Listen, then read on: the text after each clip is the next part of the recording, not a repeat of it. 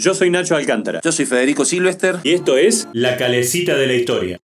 Y hoy, Fede, nos vas a llevar a agarrar la guitarra y a ponerle un poco de música.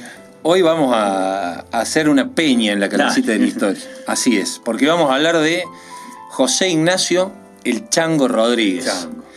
Este personaje de la ciudad de Córdoba y de Mil y Una Noches. Sin duda. Cuánta historia, ¿no? Muchísima. Pero bueno, eh, la historia comienza con el nacimiento y el Chango Rodríguez nace aquí en la ciudad en el año 1914. Es un folclorista, cantautor, absolutamente destacado, no solo aquí en la, en la provincia, sino en el país. Este, mm, el padre es catamarqueño, la madre eh, riojana, y fue precisamente eh, su mamá quien le despierta el interés por la música al regalarle la primera guitarra y enseñarle los primeros eh, acordes. Comienza su carrera de, este, de folclorista, a tocar la guitarra, y decide cambiarse el nombre de José Ignacio Rodríguez por Eduardo Toberán.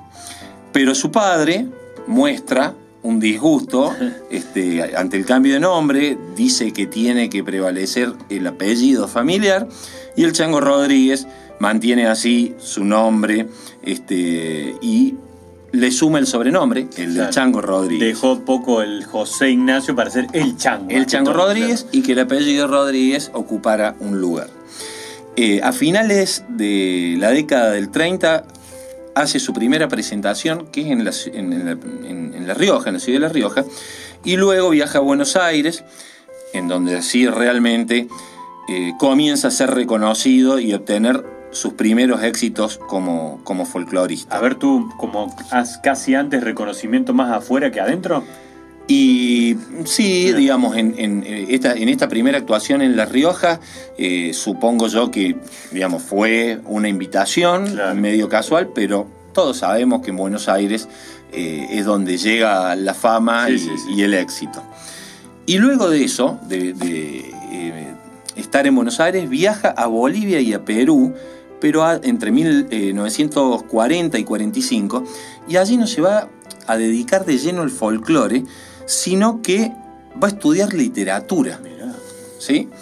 Eh, y decide, a su regreso de ese viaje, establecerse, sí, definitivamente en la ciudad de Córdoba, en pleno corazón de Alberdi, en calle Chubut 34, eh, entre 9 de julio y de Anfunes, la casa que habitó durante toda su vida aquí en la ciudad de Córdoba. Actualmente esa casa es patrimonio cultural de la ciudad.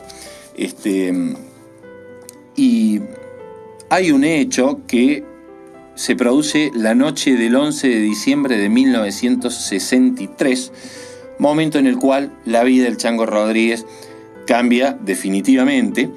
Eh, van a venir años muy difíciles de- en, en cuanto a, a su vida personal y a su vez de mucha creatividad y de muchísima composición. Claro.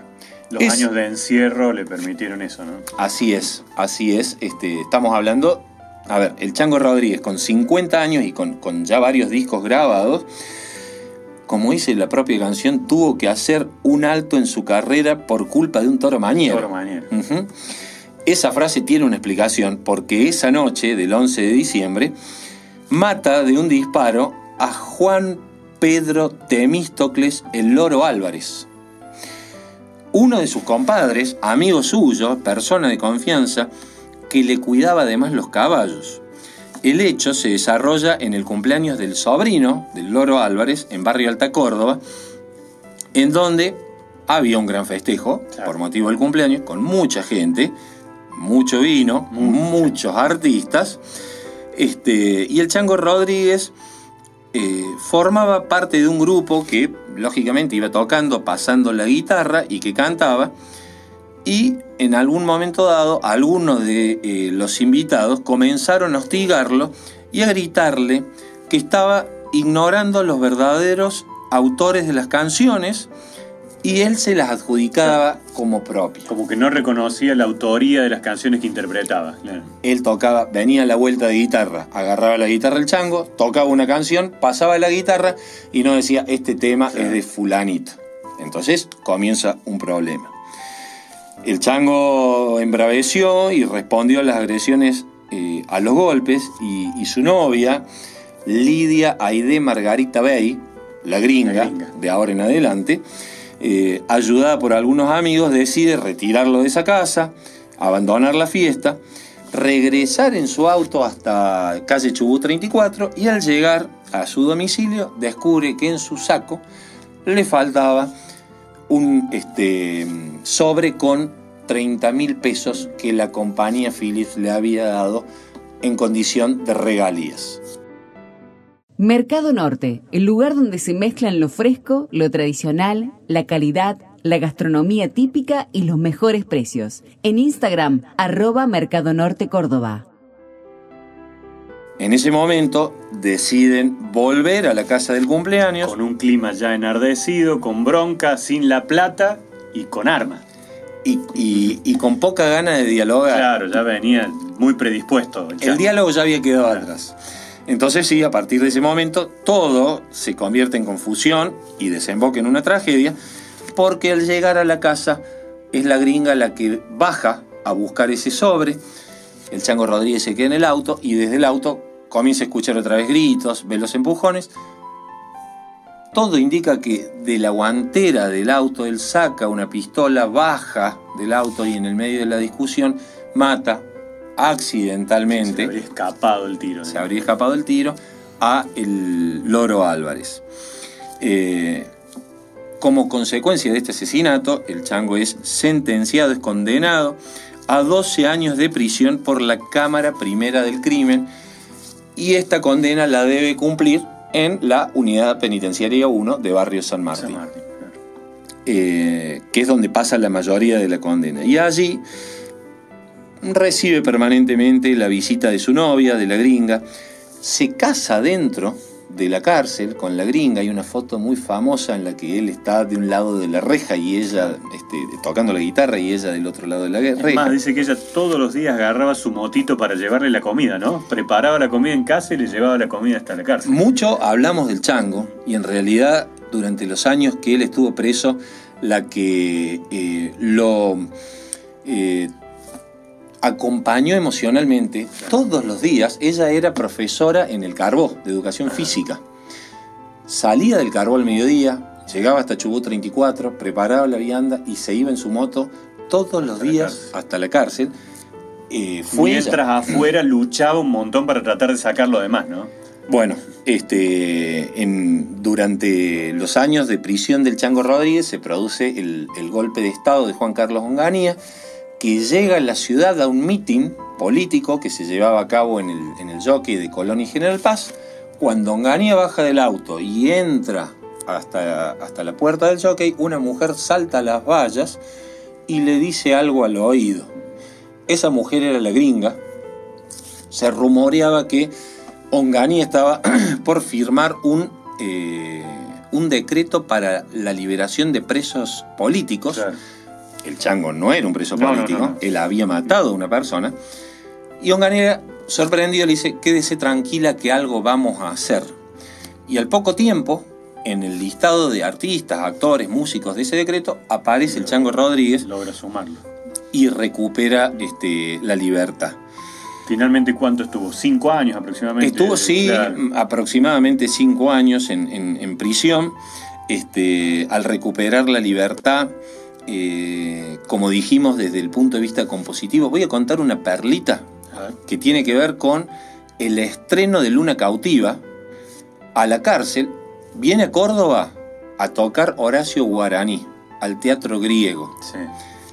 Admirador del Chango Rodríguez, lo va a visitar a la cárcel y el Chango le dice, mira Horacio la canción que compuse y era Luna Cautiva. Y Horacio le dice, ¿te molesta si yo la toco esta noche en el ah, Teatro Griego? Y el Chango le dice que no. Y el estreno de Luna Cautiva no está a cargo del Chango Rodríguez, sino que de Horacio Guarani. El primer intérprete es Guarani. En el Teatro Griego esa noche.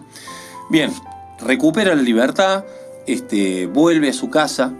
Por un lado, como dijimos, desde el punto de vista creativo, fueron años muy este, de mucha composición, muy productivos pero su salud había este, quedado muy deteriorada.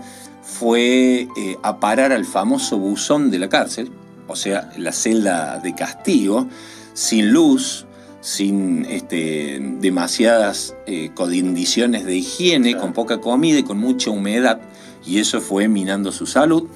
Entonces, este, estos últimos años del Chango Rodríguez, si bien recuperó la libertad, no fueron los más productivos a nivel artístico, eh, y termina muriendo eh, el 7 de octubre de 1975 aquí en su casa de Barrio Alberdi de Chubut 34. Lo vamos a nombrar a nuestro querido editor Facundo Asesol, al Facu, para que él cierre esto con algo de Chango Rodríguez. Adelante, Facundo. Facu, dale. Canto una serenata a orillas del río, se escucha mi voz. Rumores y gracias poblaron la casa, se prende y se apaga la luz de un balcón. Rumores y gracias poblaron la casa, se prende y se apaga la luz de un balcón. Picha, que me dio en Alberdi mi primera cita, la Plaza Colón, con aquella luna que vino del baile, su escalón de seda dejó en tu balcón, con aquella luna que vino del baile, su escalón de seda dejó en tu balcón. Lunita de Alberti esconde tu cara con tu guardapolvo de vino doctor. Si una noche alegre con mi serenata se prenda y se apague la luz de un balcón. Si una noche alegre con mi serenata se prenda y se apague la luz de un balcón. La música se detuvo. La calecita poco a poco perdió el impulso hasta que deja de girar. Pero pronto nos encontramos para dar otra vuelta a la historia de Córdoba.